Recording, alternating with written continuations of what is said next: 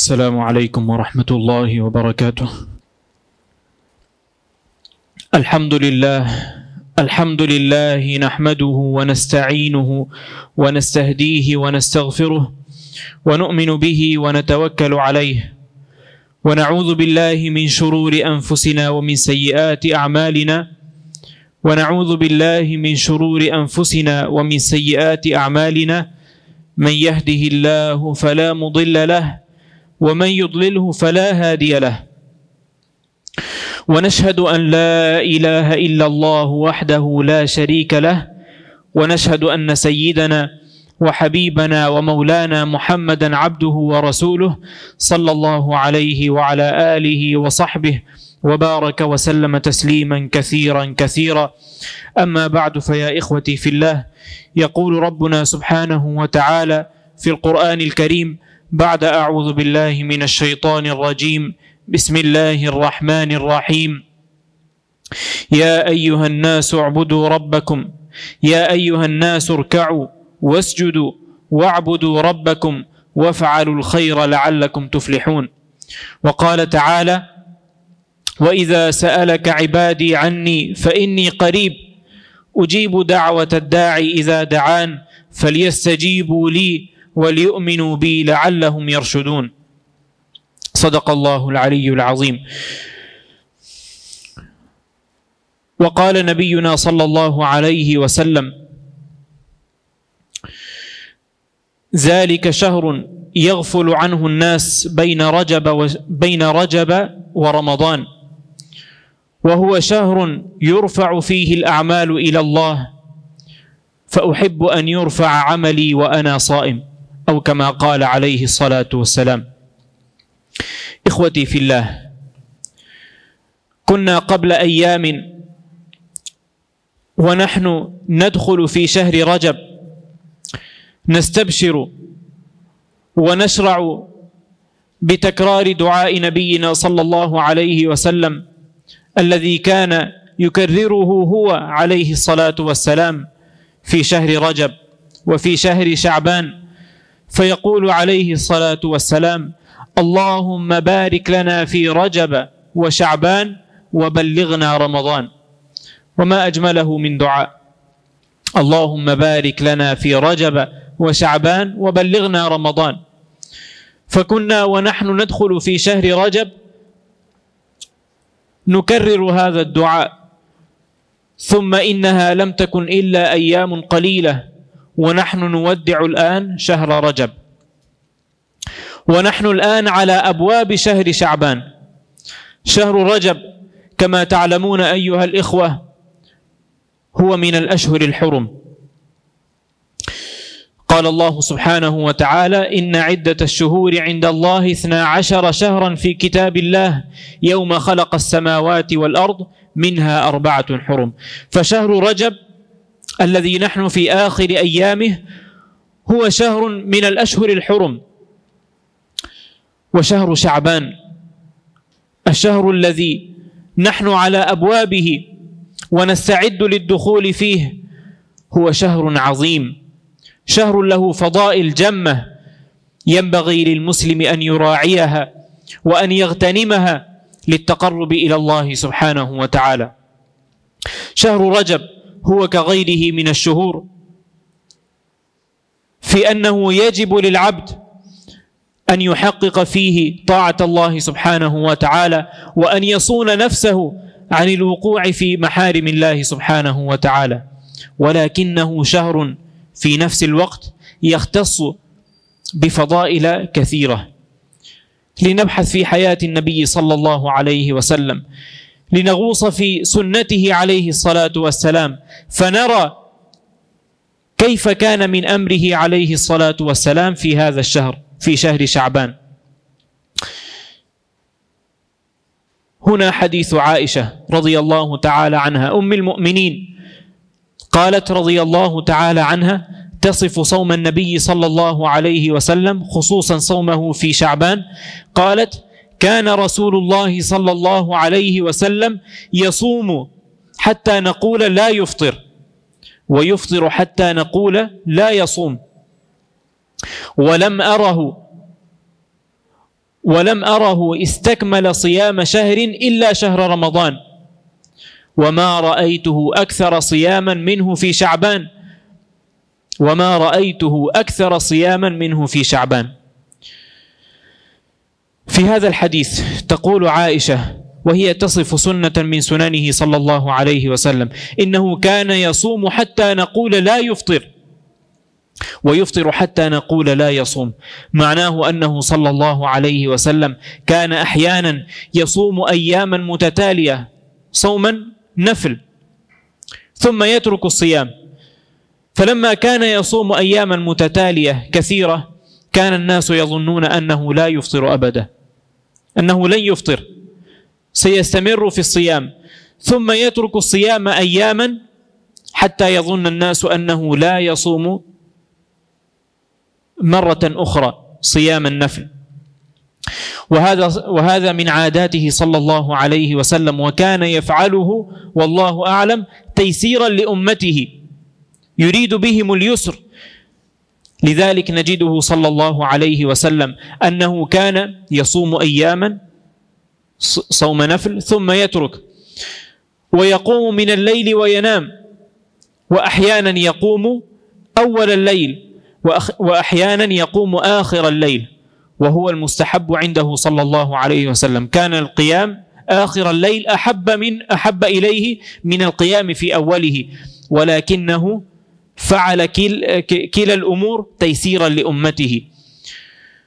تيسيرا لأمته صلى الله عليه وسلم. ثم تقول عائشة وما رأيته استكمل صيام شهر؟ أي ما رأيته قط يصوم شهرا كاملا إلا شهر رمضان وهو الصوم المفروض. وما رأيته أكثر صيام منه وما رأيته أكثر صياما منه في شعبان. ما رأيته يصوم صوما نافلا لله سبحانه وتعالى صوم التطوع أكثر مما كان يصوم فيه في شعبان. لماذا اختص النبي صلى الله عليه وسلم شعبان بهذه الكمية هذه الكمية من الصوم؟ نجد جواب ذلك في حديث أسامة بن زيد رضي الله تعالى عنه. أسامة بن زيد حب النبي صلى الله عليه وسلم وابن حبه. حبيب النبي صلى الله عليه وسلم وابن حبيبه أسامة بن زيد. يسأل النبي صلى الله عليه وسلم لماذا أراك تصوم في شعبان ما لا تصومه في غيره من الشهور؟ فيجيبه النبي صلى الله عليه وسلم ذلك شهر أي هذا شعبان هذا ذلك شهر يغفل عنه الناس بين رجب ورمضان. وهو شهر يرفع فيه الأعمال إلى الله سبحانه وتعالى وأحب فأحب أن يعرض أو أن يرفع عملي وأنا صائم. ذلك شهر يغفل عنه الناس بين رجب ورمضان. يشير النبي صلى الله عليه وسلم إلى أنه لما توسط هذا الشهر. لما كان هذا الشهر بين شهر عظيم من الأشهر الحرم الذي هو رجب وبين شهر عظيم مثل شهر رمضان شهر بين شهر الصيام وشهر القرآن غفل عنه كثير من الناس. واستهانوا بهذا الشهر مع أنه عظيم عند الله سبحانه وتعالى. فنبه نبينا صلى الله عليه وسلم إلى أهمية هذا الشهر بعمله الشريف. إخوة الإيمان. شهر شعبان هو شهر ينبغي أن نعتاد فيه الصوم. ولو أن نصوم فيه أياما قليلة تأسيا بالنبي صلى الله عليه وسلم واستعدادا منا واستعدادا منا لصيام شهر رمضان حتى نكون مستعدين عند دخول شهر رمضان لأداء فريضة الصوم. ثم إنه شهر ينبغي أن نكثر فيه من تلاوة القرآن. أن نكثر فيه من تلاوة القرآن أن نزيد فيه على ما على ما نعتاد من قراءته في غير شهر شعبان. نزيد فيه قليلا وهذا أيضا استعداد لشهر رمضان. فشهر رمضان إخوتي في الله هو شهر القرآن. يقول الله تعالى شهر رمضان الذي أنزل فيه القرآن هدى للناس وبينات من الهدى والفرقان. فشهر رمضان الحمد لله أكثر المسلمين يزيدون فيه من تلاوة القرآن يكثرون فيه من تلاوة القرآن. فشهر شعبان علينا أن نزيد فيه قليلا استعدادا منا لتلاوة القرآن في شهر رمضان في شهر القرآن. كان هذا الشهر شهر شعبان يعرف عند السلف الصالح بأنه شهر القراء لما كان الناس فيه يقبلون على تلاوة كلام الله سبحانه وتعالى. كان معروفا بينهم بأنه شهر القراء. فكان أهل السلف الصالح عندما كان يدخل هذا الشهر يقبلون على على المصاحف فيفتحونها ويزيدون من تلاوة القرآن. تقربا منهم إلى الله سبحانه وتعالى واستعدادا منهم لتلاوة القرآن في شهر رمضان. شهر شعبان هو شهر ينبغي أن نزيد فيه من الصدقات. كل واحد منا على قدر استطاعته ولا يكلف الله سبحانه وتعالى نفسا إلا وسعها. كلنا لعلنا سمعنا حديث أنه كان النبي صلى الله عليه وسلم في شهر رمضان كان أجود من الريح المرسلة. فعلينا أيضا أن نستعد لهذه الحالة من من الإكثار من الصدقات في رمضان بأن نكثر في صدقاتنا في هذا الشهر العظيم في شهر شعبان. إخوتي في الله وشهر شعبان هذا شهر ينبغي أن نزيد فيه من الدعاء والابتهال إلى الله سبحانه وتعالى. وكم نحن في حاجة إلى الدعاء أيها الإخوة؟ أمتنا في حاجة إلى الدعاء نحن في حاجة إلى الدعاء. نحن في حاجة إلى أن نرفع أكفنا إلى الله سبحانه وتعالى ونتضرع إليه وندعو لنا ولأهلنا ولإخواننا وللإنسانية ولجميع الناس حول العالم. كلنا نرى كم كم هي أمتنا في حاجة إلى الدعاء إلى التضرع إلى الله سبحانه وتعالى. فعلينا إخوتي في الله أن نغتنم هذه الأيام أن نغتنم هذه الأيام للدعاء. يقول الله سبحانه وتعالى وإذا سألك عبادي عني فإني قريب أجيب دعوة الداعي إذا دعان. فليستجيبوا لي وليؤمنوا بي لعلهم يرشدون. ها هو ربنا سبحانه وتعالى يخبرنا بأنه قريب ويعدنا بأنه مجيب الدعوات. فعلينا أن ندعو علينا أن ندعو بيقين أن ندعو ونحن موقنون بالإجابة. أن ندعو ونحن موقنون بأن الله سبحانه وتعالى هو مجيب دعواتنا إن شاء الله. إخوتي في الله أقول قولي هذا وأستغفر الله لي ولكم ولسائر المسلمين من كل ذنب فاستغفروه إنه هو الغفور الرحيم. الحمد لله. الحمد لله رب العالمين والصلاة والسلام على سيد الأنبياء والمرسلين سيدنا محمد وعلى آله وأصحابه أجمعين. أما بعد فيا إخوتي في الله يقول ربنا سبحانه وتعالى في القرآن الكريم بعد أعوذ بالله من الشيطان الرجيم. بسم الله الرحمن الرحيم. يا أيها الذين آمنوا اتقوا الله وقولوا قولا سديدا. يصلح لكم أعمالكم ويغفر لكم ذنوبكم. ومن يطع الله ورسوله فقد فاز فوزا عظيما. وقال تعالى يا أيها الذين آمنوا اتقوا الله ولتنظر نفس ما قدمت لغد. واتقوا الله إن الله خبير بما تعملون. فأوصيكم ونفسي أولا يا عباد الله بتقوى الله والمواظبة على ذكر الله. ألا خير الكلام كلام الله وأحسن الهدي هدي محمد عليه الصلاة والسلام. وشر الأمور محدثاتها وكل محدثة بدعة وكل بدعة ضلالة وكل ضلالة في النار. من أطاع الله ورسوله فقد رشد ومن يعص الله ورسوله فقد غوى. واعلموا يا عباد الله أن الله سبحانه وتعالى يقول في كتابه مخبرا وآمرا إن الله وملائكته يصلون على النبي. يا أيها الذين آمنوا صلوا عليه وسلموا تسليما.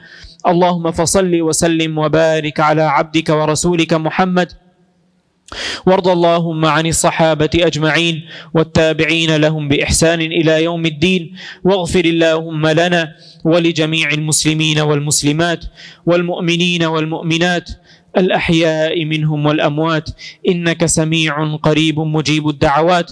اللهم ربنا لا تدع لنا ذنبا إلا غفرته ولا هما إلا فرجته ولا حاجة من حوائج الدنيا والآخرة. هي لك رضا ولنا فيها صلاحا إلا قضيتها ويسرتنا ويسرتها وأعنتنا عليها يا أرحم الراحمين. اللهم اغفر لنا وارحمنا. اللهم ربنا تقبل منا إنك أنت السميع العليم وتب علينا يا مولانا إنك أنت التواب الرحيم. اللهم بارك لنا في رجب وشعبان وبلغنا رمضان. اللهم بارك لنا في رجب وشعبان وبلغنا رمضان. اللهم كن لإخواننا المستضعفين في كل مكان. اللهم انصر إخواننا المستضعفين في كل مكان. اللهم كن لإخواننا المتضررين بالزلزال يا أرحم الراحمين. اللهم ارحم موتانا وموتى المسلمين. اللهم ارحم موتانا وموتى المسلمين. واشف مرضانا ومرضى المسلمين. اللهم كن لإخواننا المتضررين في كل مكان يا أرحم الراحمين. كن لهم ولا تكن عليهم يا أرحم الراحمين. اللهم ربنا آتنا في الدنيا حسنة وفي الآخرة حسنة وقنا عذاب النار وقنا عذاب القبر. واحشرنا مع المتقين مع الأبرار يا أرحم الراحمين. عباد الله رحمكم الله. إن الله يأمر بالعدل والإحسان وإيتاء ذي القربى. وينهى عن الفحشاء والمنكر والبغي. يعظكم لعلكم تذكرون. اذكروا الله العلي العظيم يذكركم. وادعوه يستجب لكم. ولذكر الله أكبر. والله يعلم ما تصنعون. أقيموا الصلاة.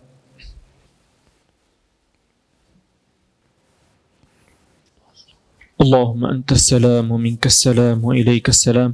تباركت وتعاليت يا ذا الجلال والإكرام. سمعنا وأطعنا غفرانك ربنا وإليك المصير. اللهم ربنا تقبل منا إنك أنت السميع العليم. وتب علينا يا مولانا إنك أنت التواب الرحيم. اللهم إنا نسألك علما نافعا. ورزقا واسعا حلالا طيبا مباركا وعملا صالحا متقبلا ولسانا ذاكرا وقلبا خاشعا ودعاء مستجابا وجنة الفردوس نعيما برحمتك يا أرحم الراحمين. اللهم إنا نعوذ بك من علم لا ينفع ومن قلب لا يخشع ومن دعوة لا يستجاب لها ومن نفس لا تشبع اللهم إنا نعوذ بك من هؤلاء الأربع. اللهم ربنا آت نفوسنا تقواها وزكها. أنت خير من زكاها. أنت وليها ومولاها وأنت على كل شيء قدير. اللهم اشف مرضانا ومرضى المسلمين. اللهم اشف مرضانا ومرضى المسلمين. وارحم موتانا وموتى المسلمين. اللهم ارفع اللهم ارحم جميع من توفي بهذا الزلزال العظيم يا أرحم الراحمين. اللهم كن لهم. اللهم نحتسبه نحتسبهم عندك من الشهداء. اللهم ارحمهم واغفر لهم وسكنهم في الجنة. اللهم اشف مرضانا ومرضى المسلمين. وارحم جميع المتضررين من هذا الزلزال يا أرحم الراحمين. اللهم ربنا آتنا في الدنيا حسنة وفي الآخرة حسنة وقنا عذاب النار. سبحان ربك رب العزة عما يصفون وسلام على المرسلين والحمد لله رب العالمين. برحمتك يا أرحم الراحمين.